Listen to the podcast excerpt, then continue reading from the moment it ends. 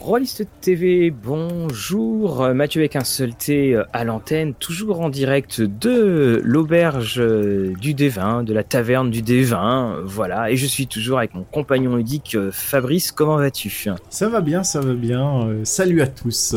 Alors, bonne ambiance encore aujourd'hui à, à la taverne, on a expliqué qu'il y avait un convoi qui avait disparu, donc euh, de nombreux aventuriers sont dans le coin pour euh, tenter de se faire euh, pas mal de gloire et surtout pas mal d'argent. On les voit qui passent, ils sont très très bien habillés généralement. C'est que, comme on dit, hein, plus les habits sont beaux, moins ils sont allés dans la nature pour affronter les, petits soucis. On a Flynn, notre barde, qui est, qui est en face, qui est en train de, de discuter avec deux halflings qui, visiblement n'ont pas l'air de comprendre ou qui essayent de partir. Et nous, on va continuer à discuter dans notre coin, près de la cheminée. Vous avez remarqué qu'on n'entend plus la porte. Dans notre coin du DMG et surtout de la troisième partie, à savoir les règles. Oui, surtout gérer le jeu. Voilà, et c'est cette gestion qui est euh, très intéressante. Et quand on lit dedans, on découvre énormément de nouvelles règles qui sont proposées. Enfin, on l'a vu la semaine dernière, le DMG propose énormément de variantes. Et là, on est en plein dedans. Exactement, je pense que c'est le chapitre qui contient le plus de variantes, le plus de règles optionnelles qu'il puisse avoir justement, étant donné que ah, c'est pour euh, jouer votre jeu, votre campagne, hein, euh, plus spécialement le, bah, tout ce qui va être concentré sur les règles euh, mm. du, du, système. Et alors quand on commence, il y a, y a donc les règles autour de la table, donc demander le respect, éviter les distractions, donc éteignez les télés et les jeux vidéo. Ah, il n'y a pas un mot sur les portables. Hein. Et si vous avez des jeunes enfants, euh, faites venir une babysitter. Ça, j'ai adoré. Euh, il faut donc réduire euh, tout cela. Et puis, également, apporter de quoi manger. Ensuite, on parle des règles sur euh, la manière de parler. Euh, est-ce que donc euh, soyez bien clair au sujet de qui parle? Est-ce que c'est le personnage ou est-ce que c'est le joueur? Enfin, vous avez tous ces petits détails. Puis vous avez comment lancer les dés. Alors plus précisément, alors oui, c'est sur la table, mais quand le faire? Quelles sont les règles? Et puis un petit passage sur est-ce qu'on lance le dé derrière le paravent? Ou si on le lance devant le paravent? Donc oui, ils disent bien bon, euh, si vous voulez lancer, si vous lancez derrière le paravent, euh, vous pouvez modifier les résultats. Hein. C'est écrit euh, noir sur blanc pour éviter que votre groupe disparaisse. Ah, tout à fait. Hein. Le, bon usage de, de, la tricherie euh, pour le MJ afin de sauver via un mauvais jet de dés, hein, parce que ça arrive des fois. ça, ça m'arrive souvent d'ailleurs d'avoir des, des jets de dés assez forts en général. Ça, ça va par série. Donc mes joueurs me détestent pour ça. Tout va bien quand on joue en physique parce que j'ai mon petit paravent, hein, donc je peux tricher. Tandis que quand je joue sur les plateformes en général, bah ils voient les jets de dés et il me déteste.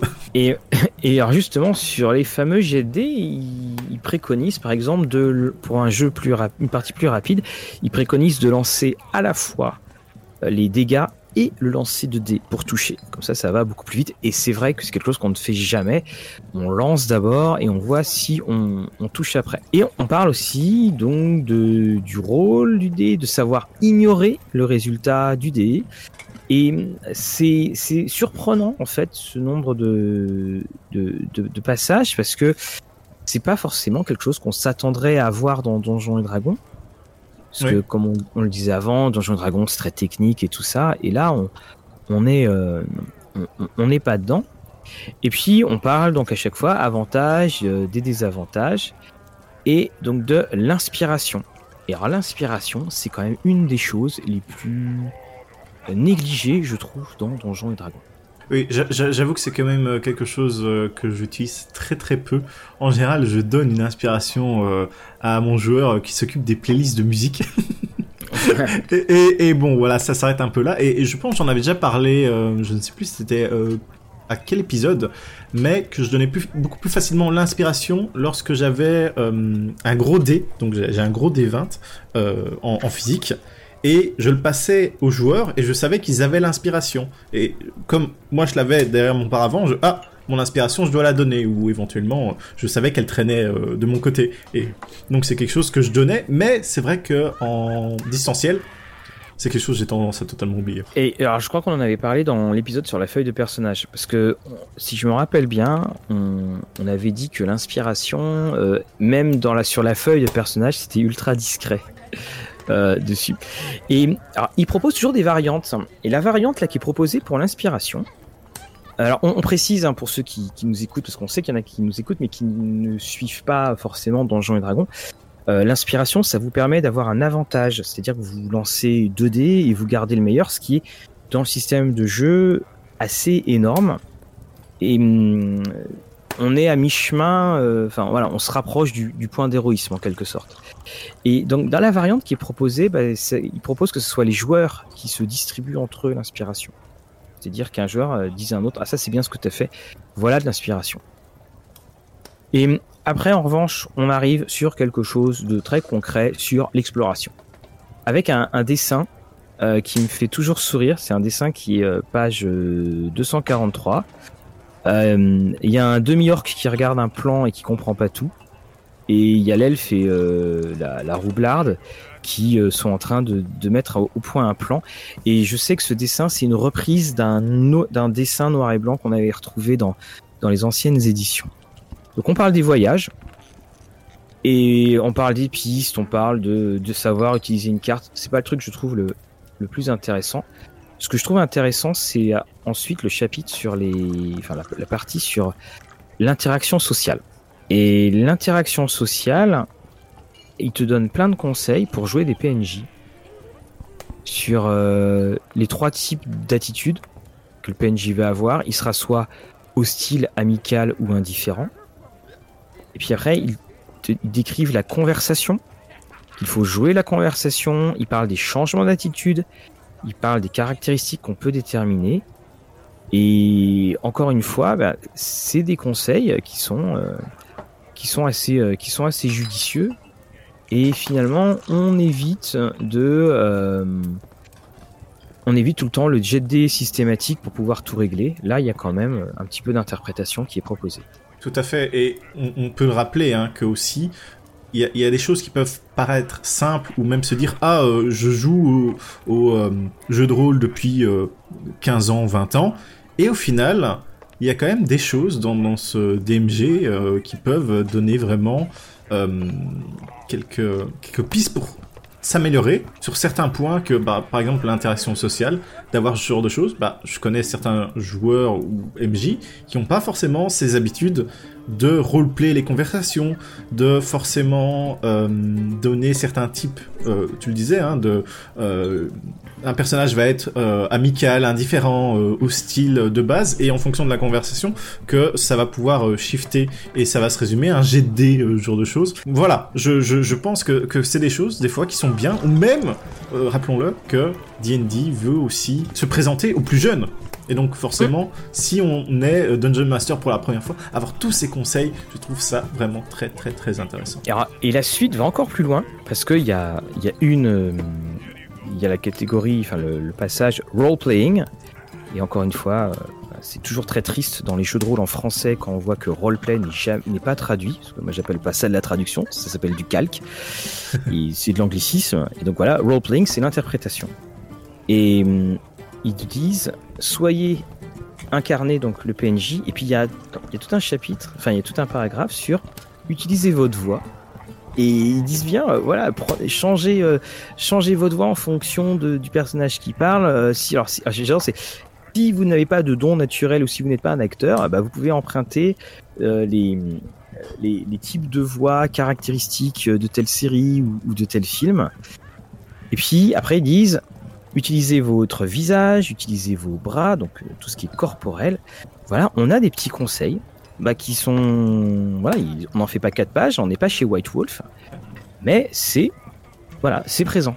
C'est présent. Ça, ça, donne un petit peu de chair et d'humanité, je trouve. Tout à fait. Et même, je, je prends l'exemple de, euh, ici, par exemple, les, les, les, voix, ils disent la voix, mais même si on pas un euh, euh, doubleur hein, ou voice acteur, hein, comme Matthew Mercer, hein, je prends l'exemple un peu extrême, mais de simplement prendre ta voix et ton personnage, tu l'interprètes de façon à ce qui parle très très vite. Alors là, je vais faire ça, ça, ça, ça, ça, ça, et ça donne déjà un autre ton ou un personnage qui va parler très très lentement, et tu gardes ton même timbre de voix. Hein, T'es pas obligé de oh je suis Grog le méchant monstre. Voilà. Euh, et forcément bah aussi c'est quelque chose que pourquoi j'utilise moi la webcam même en distanciel, c'est pour avoir le, le visage et, et, les bras justement qui disent hein, les mouvements et tout. Hein, donc de, de, certains personnages de les incarner de façon à ce qu'ils aient une stature, une manière de parler euh, ou, ou, au contraire qui restent euh, tout fixe, tout, tout tendu quoi. Et et alors ça, alors c'est très drôle parce que tu vois c'est euh, juste à côté après donc on va voir les, les objets et puis alors après on va arriver dans les pages sur alors comment euh, alors c'est comment euh, mettre à jour les points de vie des monstres. Alors il te donne ces conseils là. Voilà comment on fait quand il y a trois monstres. Bah, et c'est tu vois des tu as 59 points de vie, 53, enfin tout qui est barré. Et ensuite, la taille des créatures sur les hexagones ou sur les carrés. Alors, quand on sait quand même qu'à chaque fois, il disait dans, le livre des joueurs, tout est optionnel, on se voit quand même que l'optionnel devient très, très, euh, euh, très, très permanent parce que euh, toutes les suites qui arrivent, c'est comment manipuler les figurines sur les différents carreaux et autres hexagones.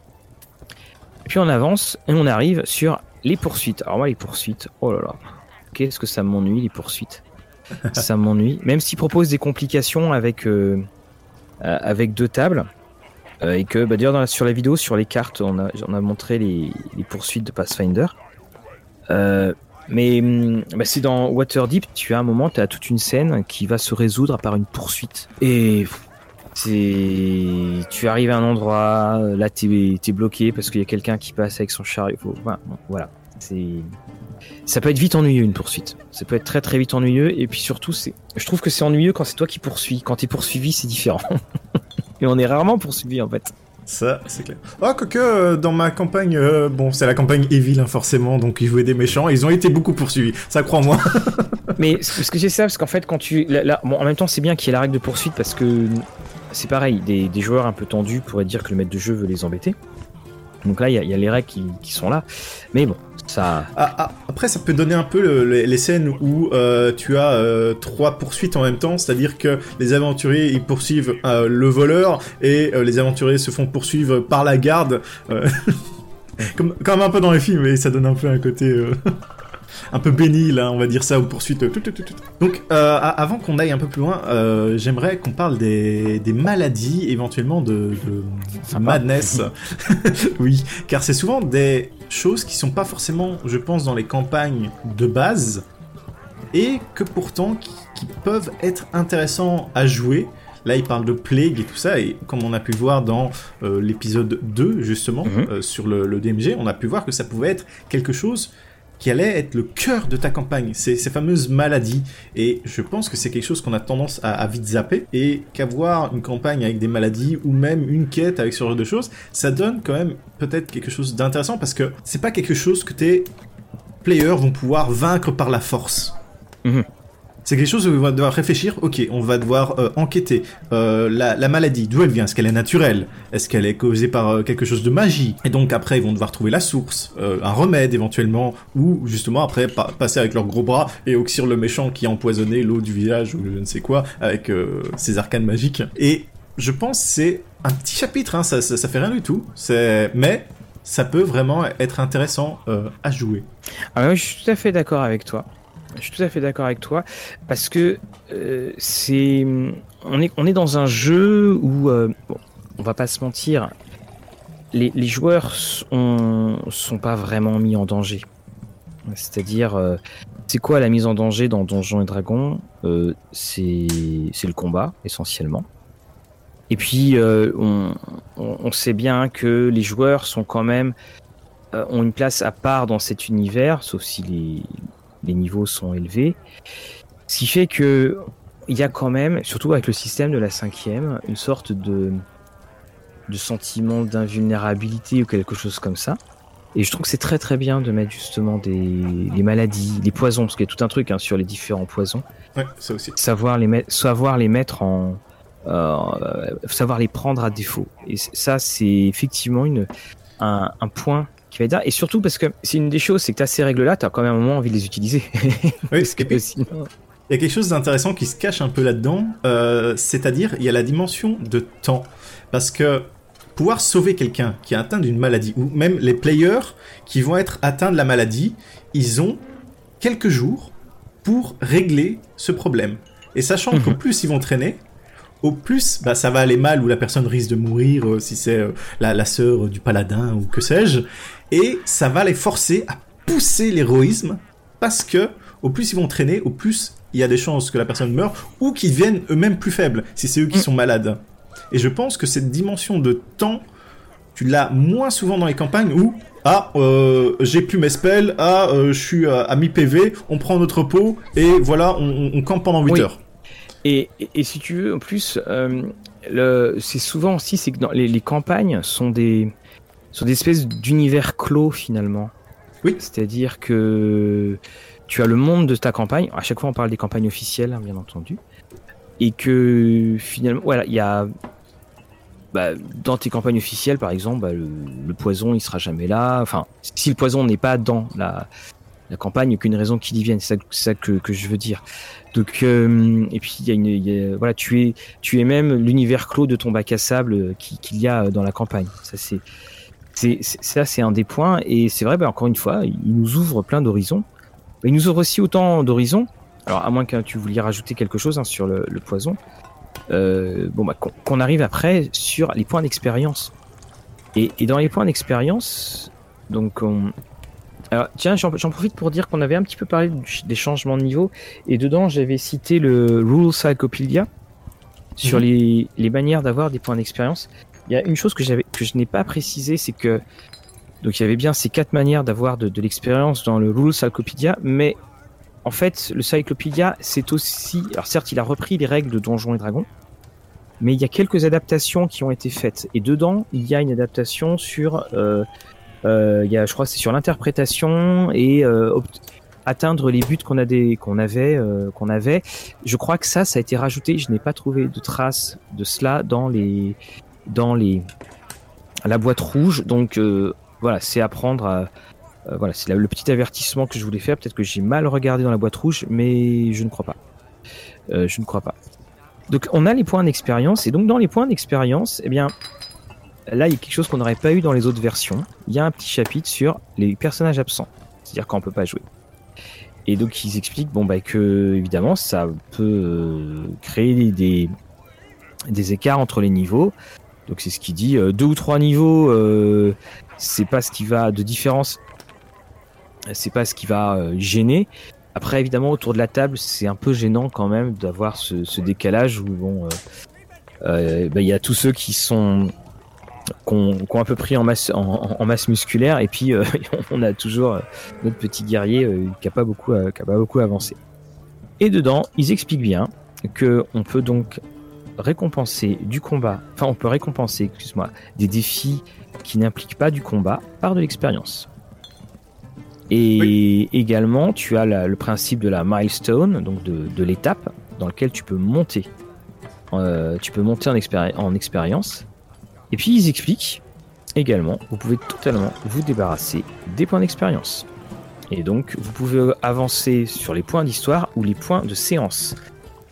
Moi, j'avoue que je ne fais que la montée par. Euh, euh, je, ne fais que la montée par point d'histoire. Le, le point d'expérience du, du, monstre, je, je le fais pas. Je. Je le fais pas, peut-être parce qu'il y a trop de chiffres, donc j'ai la flemme.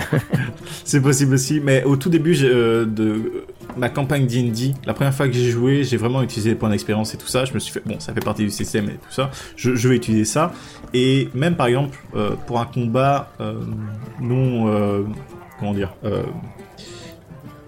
un encounter non combatif plutôt, mhm. bah, je prenais simplement le montant d'XP parce que tu as une charte hein, par rapport au level de tes players, au nombre de tes players, euh, et ils te disent ah là c'est un combat facile, un combat euh, moyen, un combat dur ou un combat deadly, mortel en français. Et donc je représentais ça par exemple sur une base d'encounter euh, ou de rencontre sur quelque chose de social et le degré de difficulté par rapport à ce qu'ils allaient devoir négocier ou éventuellement s'ils avaient la possibilité de mourir. Imaginons, euh, les aventuriers, ils doivent euh, présenter leur requête devant euh, un seigneur, et ce seigneur-là, bah, s'il est mal pris ou ça se passe mal, il les enferme ou il, est, euh, il les exécute, ces aventuriers. Bon, voilà. Mais voilà, en fonction de cela, et en fonction de comment ils ont roleplay, je donne un l'équivalence par rapport au monstre en, termes d'XP. Ça, j'avais fait ça. Donc j'avais calculé ça. Parce que comment tu calcules un, montant pour une rencontre sociale? Bah oui. Voilà, c'est... Tout à fait. Mmh, tout à fait. Tout à fait. Et cette euh, l'expérience, donc là, c'était sur euh, comment mener les parties. Euh, avant qu'on s'arrête sur ce chapitre-là, je reviens vite fait sur la madness, donc la. Ah bah oui, ah bah oui, oui, effectivement. Donc, que je trouve qu'ils peuvent être intéressants à jouer. Et bon, ces effets de madness en général sont donnés euh, suite à des euh, effets de sort euh, très spécifiques ou alors de lieux qu'on visite. Hein. Par exemple, les, les, domaines de, de, terreur de Ravenloft, où justement cette madness, comment on pourrait traduire ça en français, madness La folie? Folie, voilà. peut rentrer en jeu et même hors de, de, ces fameux domaines, je trouve que ça peut donner quelque chose d'intéressant à roleplay à tes personnages. Bah, de toute façon, on va le voir là dans les parties, qui, dans les pages qui vont venir. il parle un petit peu de justement la notion d'horreur. Alors pour revenir sur, pour continuer sur ta la madness, je regardais les, les tables. Alors il y a une table de, de folie. Alors tu as des folies à long terme, puis tu as celle indéfinie. Donc tu lances un descent et donc tu as un défaut. Alors attention. Le, le, défaut, quand tu fais 96 ou 100, de 96 à 100, c'est j'ai découvert que j'aime vraiment tuer les gens. Donc euh, c'est embêtant. Et puis, euh, la, de 80 à 85, il n'y a qu'une seule personne à qui je peux faire confiance et il n'y a que moi qui peux voir cet ami, cet ami spécial. Voilà, j'ai trouvé qu'il voilà, y, a des, y a des trucs. Ils ont dû rigoler quand, quand, quand ils l'ont créé. Et bien sûr, ces tables-là sont, euh, on va dire, les tables officielles assez petites. Et bien sûr, il y a mhm. des gens qui ont développé ça euh, par la suite. Donc si vous voulez vous amuser, sachez qu'il y en a plein sur Internet.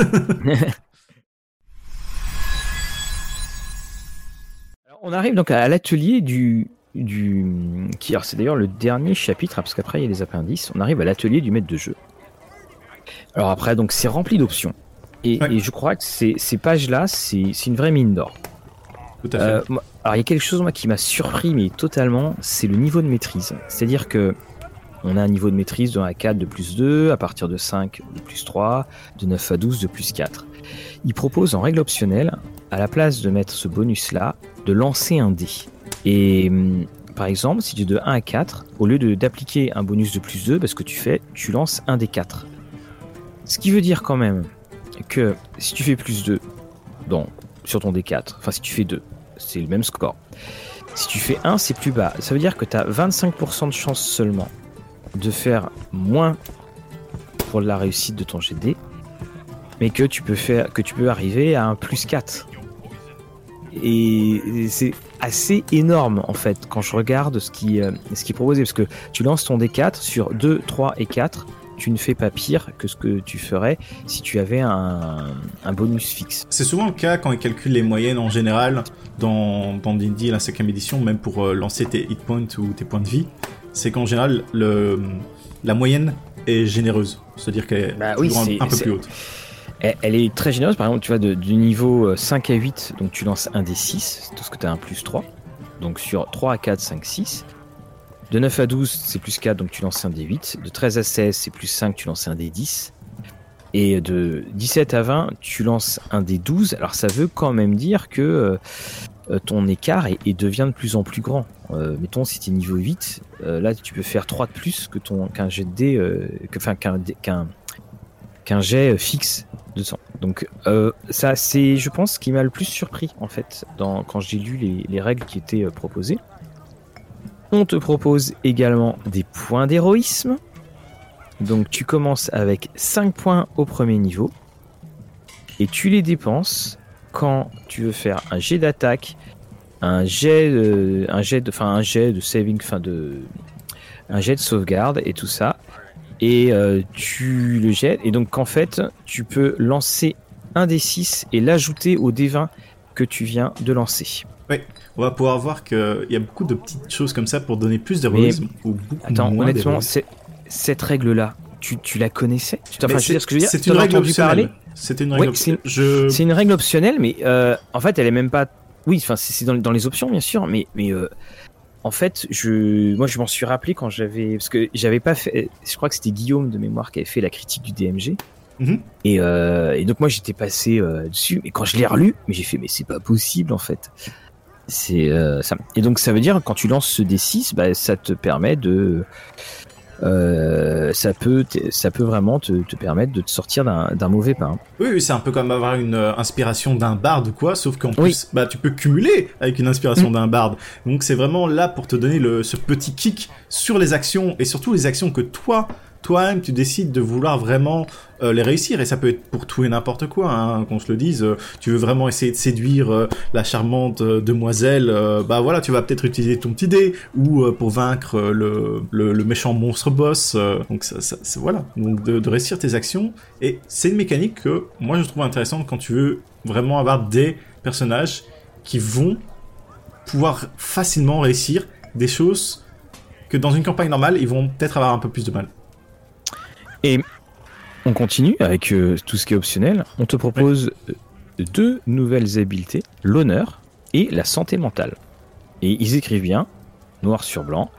Si vous rencontrez des natures, euh, des choses d'une nature totalement indicible comme le Grand Cthulhu, voilà comment vous pouvez jouer. Donc vous pouvez, vous, pouvez, vous avez un petit système de santé mentale qui est, qui est proposé. Euh, le système qui avait été fait sur la santé mentale, on en avait, il y en avait eu, je crois. Bah justement, c'était, je me demande si c'était pas dans Ravenloft euh, euh, auparavant. C'était pas très, c'était pas très très convaincant parce que c'était rajouté, c'était, on sent que c'était calqué, mais là, ça devient une, une autre habileté. Ouais. Et système d'honneur, c'est justement plus pour jouer, bah, il y a une illustration juste à côté, pour jouer un peu les samouraïs, d'avoir ce côté, d'avoir un score hein, d'honneur. Et je trouve ça, c'est intéressant, de vraiment rajouter ta mécanique pour ta campagne. Oui, ça c'est c'est ce qui permet de faire ça. Et d'ailleurs, c'est dans ce... Voilà, on est vraiment dans des parties où on va rajouter des choses. Alors, on, a, on présente par exemple euh, très rapidement, c'est sur un paragraphe à chaque fois, mais le style euh, de la peur et de l'horreur. On vous propose ensuite des variations au niveau de ton repos, parce que le repos c'est un peu n'importe quoi quand même. Euh, donc ils disent, bah, en fait, un repos court c'est 8 heures et un repos long c'est 7 jours. Voilà, on te propose Gritty. C'est quelque chose que justement qui revenait souvent dans, dans les dialogues des, un peu des vieux briscards, hein, j'ai envie de dire ça, pour dire ah mais euh, tu récupères beaucoup trop vite tes points de vie, euh, tes sorts ils reviennent, euh, enfin déjà les cantrips, hein, il y en a qui, qui étaient un peu ah t'as de la ah magie à profusion. Et à côté de ça, le fait est que tes sorts qui se rechargent très très très très vite, ça, ça avait tendance à moins leur plaire. Et justement, cette règle de greeting réalisme que vous pourrez retrouver, ça va redonner un peu du, du terre à terre sur le, votre campagne. Et donc si vous avez plus l'habitude... Ils, le disent bien, c'est que ça va un petit peu freiner votre campagne. Mais ah bah, en même temps, ils te proposent euh, l'héroïsme épique. Oui, Alors attention. attention, là c'est euh, donc euh, repos court 5 minutes et un long repos 1 heure.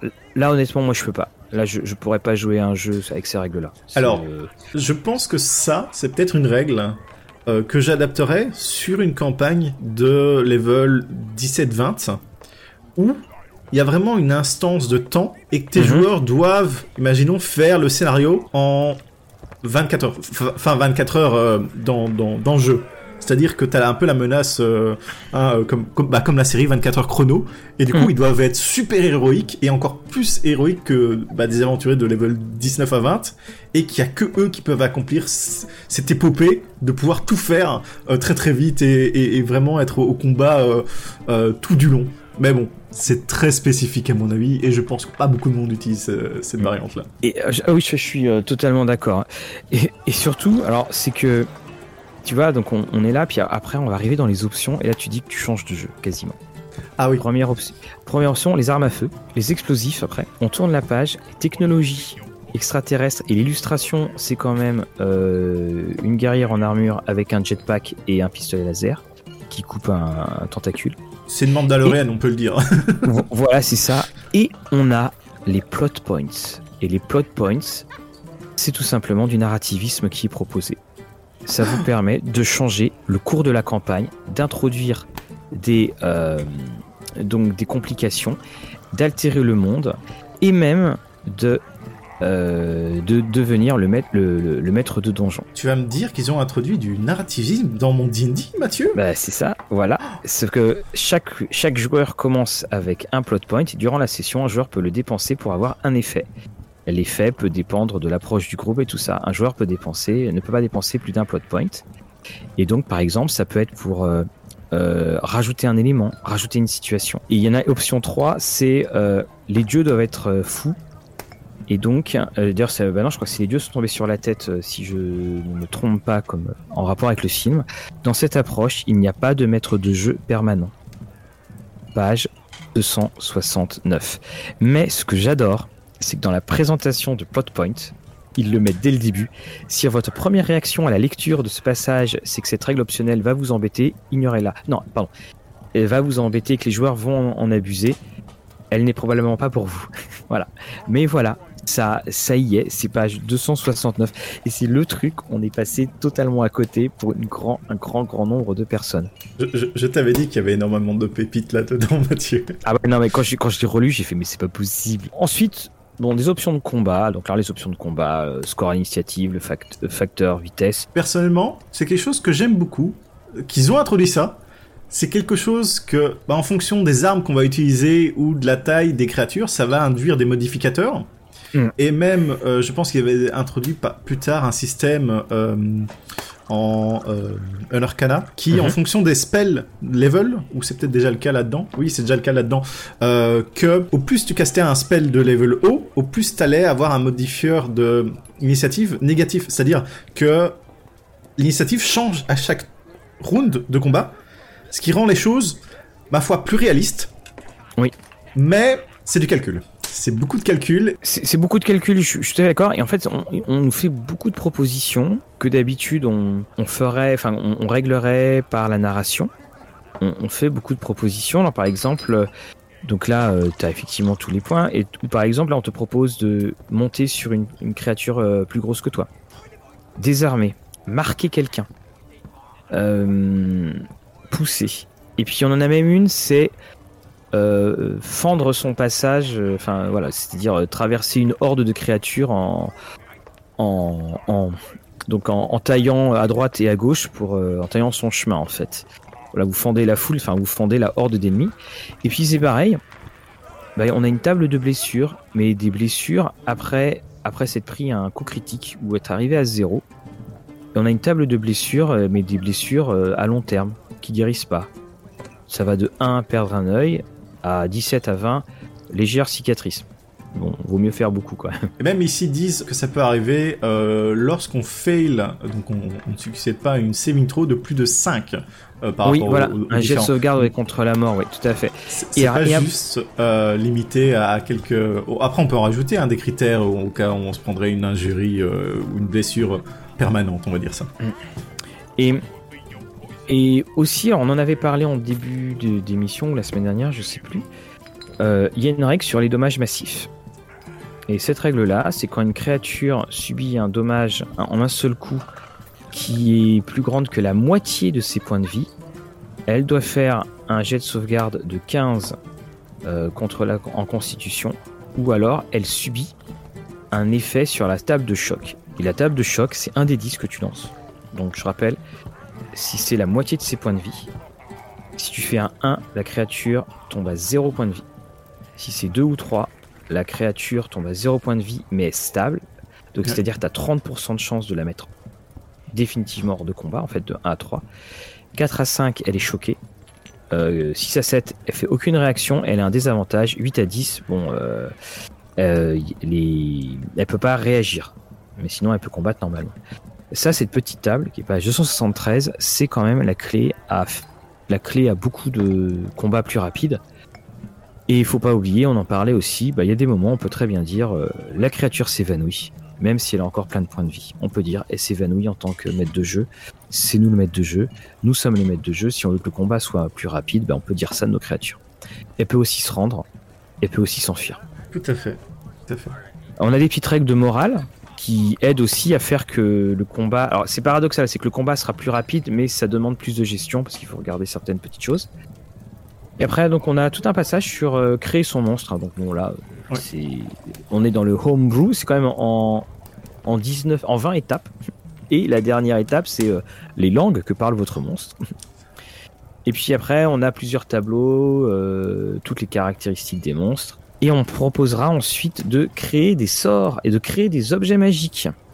Ça, c'est quand même, euh, là aussi, c'est, on, on a un vrai atelier. Il porte vraiment euh, très très bien son nom, je trouve. Et c'est ce qui termine d'ailleurs les. euh, c'est ce qui termine d'ailleurs. On a, alors on a aussi créé un hist- Alors, pardon, je suis avancé trop loin. Parce que ce qui termine, euh, c'est les classes de personnages. Et on peut. Vous pouvez créer une nouvelle race ou vous pouvez créer des nouvelles options de personnages.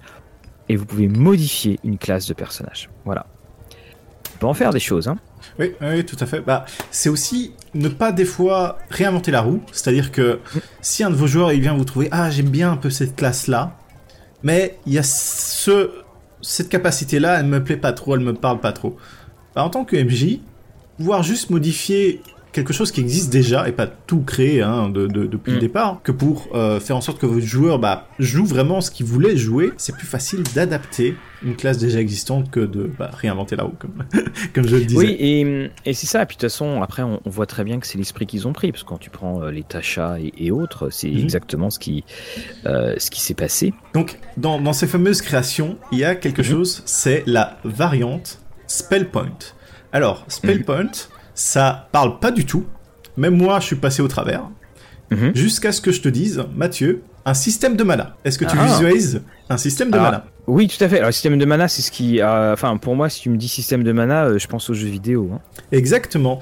Donc là, on vous propose, dans ce système euh, variant, de transformer l'espèce log, donc l'espèce log de 1, 2, 3, ainsi de suite, jusqu'à 9, en points de magie qu'on va pouvoir utiliser pour n'importe quel spell et d'alimenter. Forcément, euh, bah, les, spells correspondants vont avoir un coût, mais c'est-à-dire que maintenant, si tu as une flambée de spells de level 1 ou même de plus haut level, de pouvoir te contenter que de lancer ces gros spells mais avec le comment dire la réserve de magie de tes spells de level 1 parce que je sais pas si ça t'est déjà arrivé en tout cas en tant que player ou MJ de voir tes joueurs qui n'utilisent plus leur spell slot de level 1 et 2 à moins qu'ils soient vraiment euh, très bas dans, dans leur sort tandis que ce- cette réserve de magie va permettre justement de réalimenter les, les spells que- de, de plus haut level Là, par exemple, donc, pour, pour aller effectivement, là, je, je suis dessus. Donc, pour aller, par exemple, on voit donc un, un sort de niveau 1 va te coûter 2 points, un sort de niveau 2, 3, un sort de niveau 3, 5, un sort de niveau 9 va te coûter 13 points.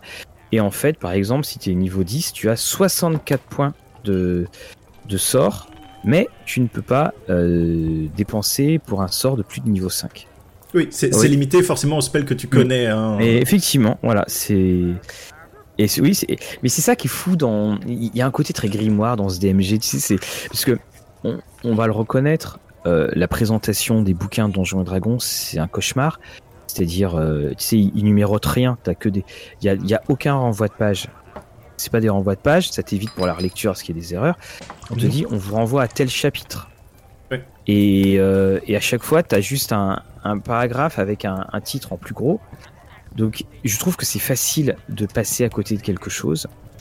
Et tu vois, tu as sur un- une demi-colonne des trucs qui peuvent totalement, totalement changer euh, la manière dont tu joues. Ah Ouais, tout à fait. Parce que, parce que ce système-là, justement, si euh, tu disais que ça te faisait rappeler les jeux vidéo, bah c'est ça. Si vous voulez reprendre un univers qui a comme système de magie un système de mana, utilisez ce système-là.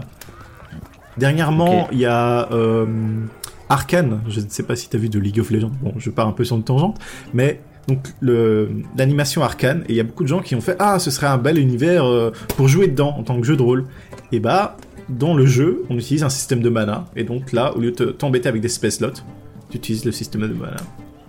Et effectivement, donc c'est ce qui conclut. Hein. Donc, à moins que tu, euh, tu, tu avais, tu avais quelque chose à, à- à rajouter. Non, non. C'est euh, voilà. non, non, mais c'était ce qui, ce qui concluait Euh, tout l'ensemble du de notre de notre DMG. Et puis on arrive aux appendices. Et les appendices. Alors là, euh, ami de la vieille école, bonjour, assieds-toi, euh, tu es chez toi. On commence par les donjons aléatoires. Et en fait, tout est expliqué pour comment créer un donjon rien qu'avec des lancers de dés, chose qu'on avait trouvé déjà dans le DMG de la première édition. Donc tu as la zone de départ, les passages, largeur des passages. Alors si tu lances un ou deux, c'est 5, alors, 5 pieds, c'est pas beaucoup, hein. ça fait euh, 1m50, ou alors c'est 40 pieds. Les portes, les chambres, les marches, comment connecter les zones, euh, les buts de telle, de telle place, de tels endroits. Et puis, il y a plein de pièges. Alors, les pièges, il a commencé à arriver. Donc, euh. Il y, en a, plusieurs. Et après, également, on vous propose, en fonction de l'endroit où vous êtes, que ce soit un temple, que ce soit une place forte, une tombe, euh, tu lances les dés. Alors, ça peut être, par exemple, une, une fausse crypte et puis où tu vas tomber, alors c'est plus des pièges, hein, une tombe pour des, personnes moins importantes. Et puis après, dans les chambres, alors bien sûr, chambre, euh, chamber, hein, pas room, euh, tout ce qu'on peut trouver. Donc là, tu peux créer ton donjon avec que des lancers de dés. Et puis tu as même à la fin, alors quelque chose que je trouve très très bien pour le coup, et qui euh, devrait être lu très régulièrement, parce que c'est génial quand on improvise. C'est page 298, c'est l'habillage de ton donjon. Et tu as un tableau sur un des et c'est des sons. Ah. Alors, ce qui est génial, c'est qu'en plus, euh, en anglais, euh, euh, là, c'est bien ce que ça te fait bien réviser. Alors, le son, ça peut être, tu entends un, un, un cri, tu entends euh, quelqu'un qui siffle, tu entends un bruit de cœur, tu entends des bruits de pas, tu entends des rires, tu entends des murmures, tu entends quelque chose qui gratte, tu entends des, des piaillements, tu entends euh, des, un bruit, euh, un bruit sourd ou un bruit profond et triste, hein, le bellowing. Et ça, c'est extraordinaire. Tu as, après, tu as les odeurs. 96, 100, il y a de l'urine. mais il y a que de l'urine. Ah si, il y a du fumier, 50, 57. Euh, ah, du tu as l'air. Du soufre qui peut indiquer un dragon, attention. Oui, oui, il y, a le, il y, a le soufre effectivement. Et, et puis après, euh, tu as euh, très globalement un tableau, ah, pardon, une table sur ce qui, pareil, tout ce qui sera mobilier. Mm -hmm. Et ça, après, donc, puis je rajoute encore, il y a plein de choses hein, sur sur les deux autres pages qui suivent. Et ça, je trouve que au-delà de, la, la, préparation, je trouve que c'était une excellente idée pour euh, pouvoir euh, t'entraîner à acquérir du vocabulaire, à varier du vocabulaire, et aussi quand tu te mets à improviser, bah, discrètement, tu regardes, euh, tu regardes ce qu'il y a. Moi, c'est une des parties que j'ai aussi que j'ai énormément euh, apprécié de ce euh, de cet appendice parce que c'est vrai, il y a quelque chose de vraiment très très euh, très très pragmatique. Oui, oui. Bah, de toute façon, on le voit hein, sur les tableaux qu'on a pu observer jusqu'à maintenant. Ça va être des tableaux, ça va te rajouter des effets ou de l'ambiance vraiment à donner à tes objets magiques, à tes artefacts, à ta campagne. À... Ça, ça rajoute vraiment beaucoup. Et ici, par exemple, euh, remplir une chambre ou enfin une, une, pièce, bah avoir tes tableaux, des fois, bah voilà, tu, tu, tu, tu lances tes dés et ça suffit à garnir la pièce. Parce que des, oui. je sais pas pour toi, mais quand tes joueurs te demandent, ah, euh, quand tu fais un très très grand donjon, hein, j'entends, quand tu fais un petit, Mhm. petit truc, ça va un peu plus facile. Euh, mais quand t'as un grand donjon à investir, à, à, préparer et tout ça, et à décrire chaque room, bah à la fin, euh, voilà, Oui, le, oui. le jus imaginatif, il, Ouais. il, il a un peu de mal. Ouais, ouais, non, c'est c'est clair. Et euh, donc, on a fait les donjons et maintenant on, on habille le donjon, mais aussi on le fait vivre. Donc la suite, ce sera. Bon, ça, c'est des tableaux que je généralement on, on pourra passer. Euh, je sais pas si c'est pas, je sais pas si c'est eux qui ont le plus grand succès. C'est les listes de monstres. On te propose des monstres par environnement. Alors, ce qui est intéressant, c'est qu'à chaque fois, on te propose le challenge rating, donc le, de- le degré de dangerosité, je crois, en, Oui. en, en- en français. Donc, hein, on, on rappelle, le, c'est toujours pour 4 joueurs, le degré de dangerosité. C'est-à-dire, euh, si c'est euh, challenge 1, c'est-à-dire que c'est 4 joueurs de niveau 1 qui peuvent euh, le faire. Et on a, donc, euh, après, les monstres classés par justement, euh, non, alors non plus par environnement, mais par ces challenge ratings. Donc, euh, si vous avez un, Allez, si vous voulez vous amuser avec un ogre, ben un ogre c'est challenge rating niveau 2, donc c'est 4 joueurs de niveau 2. L'avant-dernier appendice, c'est l'appendice C, c'est des cartes. Alors, j'avoue que j'ai pas trop compris le système des cartes parce que comme elles sont en recto verso, bah faut que tu fasses une photocopie. oui. Sinon tu vas avoir des soucis avec, enfin ou à moins que tu ah. veuilles. Euh. Après je pense c'est pour te donner une idée. Imagine tu t'as jamais joué à Donjons et Dragons, euh, quel type de map, carte, bah tu peux t'attendre à avoir ou euh, retransmettre en fait. C'est surtout ça à mon avis. Voilà. Et là on a de l'exploration de donjons. J'aurais presque envie de dire de donjons qui tâchent euh, on, te présente un, espèce de une petite vue avec euh, la bouche d'une rivière. Et puis après, on a un, là aussi le truc un peu improbable, des bateaux. On a deux bateaux, voilà. Et en tout cas, c'est vrai, oui, ça permet de montrer euh, comment c'est, mais c'est encore une fois, c'est des cartes qui sont en tant que telles quasiment inexploitables parce que faut en faire un double pour les joueurs. Enfin, c'est. Oui. C'est voilà. Enfin, quand je dis un double pour les joueurs, c'est faut savoir aussi, euh, elles sont très très belles, donc tu as envie de les donner aux joueurs, tu vas pas décrire. Euh, tiens, tu, tu vois 5 euh, carreaux et demi, dont un, le carreau du dessus, il est coupé en deux, tu, tu vas pas le faire en fait. Ça. Mais bon, on est, hein, on le sait bien, les, les, Américains adorent tout ce qui est donjon. Et c'est vrai qu'en France, on, a, on est un petit peu moins dans, dans le donjon exploration. Et on finira, et ça, elle m'avait échappé, ça c'est dire, l'appendice D. Donc, on se rappelle que dans le dans les versions de donjon auparavant, il y a eu l'appendice N. Excusez-moi pour le, Dungeon Master Guide première édition, le fameux appendice N où on présentait euh, euh, toutes les inspirations de euh, de Gigax et tout cela, enfin, Gigax les présentait. Et eh bien là, donc l'appendice de lecture est passé dans le Player's Handbook pour cette cinquième. Et là, on a uniquement un appendice sur les inspirations des maîtres de jeu, pour maîtres de jeu. Et ce que je trouve bien, bah, c'est qu'il cite d'autres jeux. Il cite Atlas Game, Once Upon a Time, donc le fameux jeu euh, Il était une fois, parce que c'est fait pour vous aider dans votre euh, narration. Et surtout, on peut insister sur le fait que c'est publié là avant tout l'avènement des actual plays. Voilà. Alors, alors, ce qui est très drôle, c'est que quand tu regardes la liste, donc tu te retrouves avec à la fois euh, des choses, ils le disent bien, c'est pour devenir un, meilleur euh, narrateur, un meilleur écrivain, un meilleur acteur et un, meilleur cartographe. Pourtant, dedans, on va trouver des bouquins sur l'histoire du jeu de rôle. On va trouver notamment euh, le, bouquin de David Ewalt of Dice and Men, qui est un bouquin qui parle de l'histoire de Donjons et Dragons qui est un bouquin dont on parlera d'ailleurs quand on, recevra Coralie David et Jérôme Larré. Bouquin, enfin, bouquin qui est très intéressant sur l'histoire de Donjons et Dragons. Seulement, l'auteur entrecoupe le récit de l'histoire de Donjons et Dragons du récit de ses des aventures de son clerc. Et euh, déjà que quand quelqu'un te raconte tes aventures, t'en as rien à faire. Là, plus tu dois les lire. Donc l'avantage c'est que tu peux passer. Au moins, il a trouvé l'intérêt de, mettre son histoire. Voilà, c'est ça.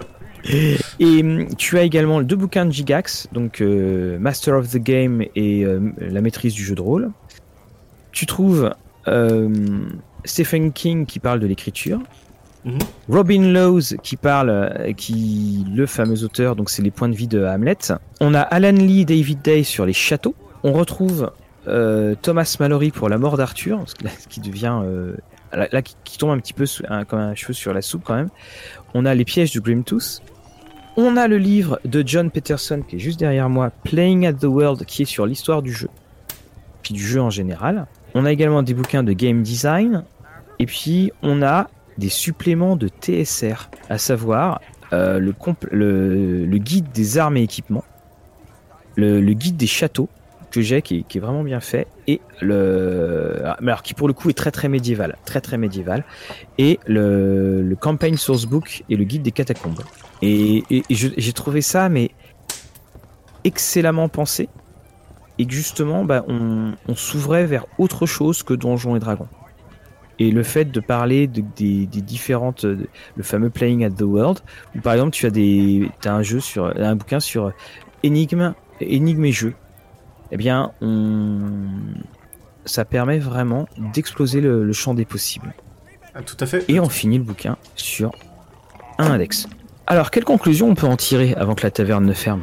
Ah, de ce DMG. je pense que après avoir quand même parcouru quatre épisodes, hein, on peut le dire, hein, Mhm. quatre épisodes, ça, Ouais. ça fait quand même énorme. hein. Tout à fait. Il y a beaucoup de choses à dire sur ce euh, Dungeon Master Guide et je pense que si vous voulez vous lancer à faire votre pro- propre aventure, n'ayez pas peur. Il y a tellement de systèmes pour vous tenir un peu la main, pour vous aider, même si vous ne sentez pas forcément inspiré ou bloqué par certains aspects, vous allez voir que vous allez rentrer facilement dans, cette optique de créer dedans. Car vous avez plein, plein, plein d'outils. Et même pour les joueurs vétérans ou les Dungeon Master vétérans, vous allez trouver des passages ci de là qui vont vous donner des idées, de l'inspiration, ou éventuellement vont euh, présenter un certain challenge où vous allez changer votre manière de jouer en introduisant certaines règles. Et voilà, pour, pour moi c'est un bouquin qui doit être lu par tous les Dungeon Masters. Et même si comme moi, au début vous étiez oh non, euh, c'est bon, euh, je sais comment masteriser une campagne, je fais MJ depuis 10 ans maintenant. Bah non, j'ai quand même trouvé des choses très très intéressantes dans ce livre. Lisez-le. Oui, et, et- et je te rejoins totalement. Je, je, je suis totalement d'accord avec toi. Et, et en fait, tu sais, en, en- en début de. Quand on, a, quand on en a parlé, donc il y a, il y a trois émissions de cela, sais, on, on avait dit, tiens, c'est intéressant parce que par rapport aux autres DMG, ils ont mis les règles euh, à la fin. Oui. Et c'est là où finalement, je, je commence à revenir sur ce que je disais. C'est que peut-être parce que justement, c'est à la fin. Ça, ça a fait qu'on on est arrivé un peu fatigué vers la fin, mais qu'il y a, en gros, tout ce qui est un petit peu reproché à Donjons et Dragons. Alors, pas se retrouve en fait, on, on propose une alternative. Alors pas sur tout, parce que de toute façon il y a un moteur de recherche de, de jeu que tu peux pas changer. Oui. Mais on, on se rend compte quand même que toutes les variantes qu'ils proposent, ça permet de te faire un, un jeu qui est beaucoup plus léger, beaucoup plus souple, et puis surtout qui casse le carcan dans lequel on, on peut être. Parce que euh, bah, Donjons et Dragons, c'est euh, vas-y lance un des 20. C'est c'est ça le résumé de, de ce que le D20 il, sert à voilà à énormément de choses avec un système qui est pas forcément toujours euh, très probant. euh, je, je reviendrai pas sur le combat au point dans, dans, dans, les autres éditions par exemple. Et au final, on voit que, bah, tu disais juste lance ton jet de dés. Bah, par exemple, lors d'une interaction sociale, on peut voir que c'est pas forcément le cas parce qu'il nous parlait justement des différents types de rencontres qu'on a par rapport aux styles différents et tout ça, et qu'en en roleplay, en, fonction des arguments que tu vas amener, bah, ça va peut-être changer la perspective de la personne et qu'elle commence à un certain score et tout ça. Mais bon, tu peux faire varier ce score-là, justement, et avant de lancer ton jet de dés. Donc euh, vraiment, il faut se plonger dedans. Et il faut se plonger dedans. Et puis il a aussi cet énorme avantage, on l'avait déjà souligné. Bah, il donne envie de jouer. Il donne vraiment envie de jouer. Euh, sans donner d'exemple, d'ailleurs. Il y a très très peu d'exemples qui sont donnés. Mais il, donne envie de jouer. Et si vous voulez créer, vous avez tout qui est dedans. Vraiment tout. Et, je suis vraiment content qu'on ait fait cette émission. Parce que euh, même si nous, on, voilà, va pas dire qu'on est des étrangers à Donjons et Dragons, loin de là, euh, bah, c'est en redécouvrant, en se replongeant dedans pour l'émission, qu'on s'est dit, mais en fait, il y avait ça, mais il y avait ça, mais il y avait ça, mais on peut faire ça. Tout à fait. Et même certaines euh, règles variantes ou autres qu'on a, on a survolées, on a passé, hein, forcément. Le- Oui, oui, beaucoup, oui, tout à fait, bien sûr, on n'allait pas faire par le, euh, par, par le menu, mais je, moi par exemple, je, je sais que je vais très certainement euh, faire des choses avec euh, la règle de maîtrise. Ça, c'est. Alors, ça donne un jeu qui est plus puissant, bien entendu. Mais ça laisse plus de place au random, euh, enfin au, au hasard. Voilà, ça, laisse plus de place. Et puis surtout, il, faut le reconnaître, c'est que, là encore une fois, je, prêche pour Ravenloft. La campagne de Ravenloft est une campagne qui est très très dure et qui n'est pas forcément très bien calibrée. Et ça permettrait de rajouter, voilà, des petits, euh, des petits éléments en plus euh, qui pourraient, euh, qui être surtout, surtout sur les, sur les bas niveaux où parfois on peut se sentir un petit peu, on, on peut se sentir impuissant. Ce serait par exemple, bah, euh, finalement, on, on donne l'option. On dit aux joueurs, bah, si tu veux lancer euh, ton D4 en plus, tu, tu le fais. Alors après, le, dés va demander plus de temps parce qu'il faut compter, parce que ça. Mais voilà, au moins, euh, au moins, ça sera fait. Bon, ben, je pense qu'on va pouvoir quitter l'auberge. Oui. Et puis, voilà, on va, on va laisser tout le monde discuter. On entend un petit attroupement euh, dehors, c'est qu'à mon avis, il y a dû avoir du nouveau. On, va aller voir ça, puis on va peut-être aller les aider à compter les pièces d'or en, pièces ou, les pièces d'électrum. pour faire la mesure. Nous vous disons donc à très bientôt pour de nouvelles aventures dans l'univers de Donjons et Dragons. Encore merci euh, de nous écouter en podcast. Encore merci également pour tous vos retours. N'hésitez surtout pas à mettre sur euh, Twitter un petit, euh, un petit commentaire ou sur notre Facebook ou sur un message.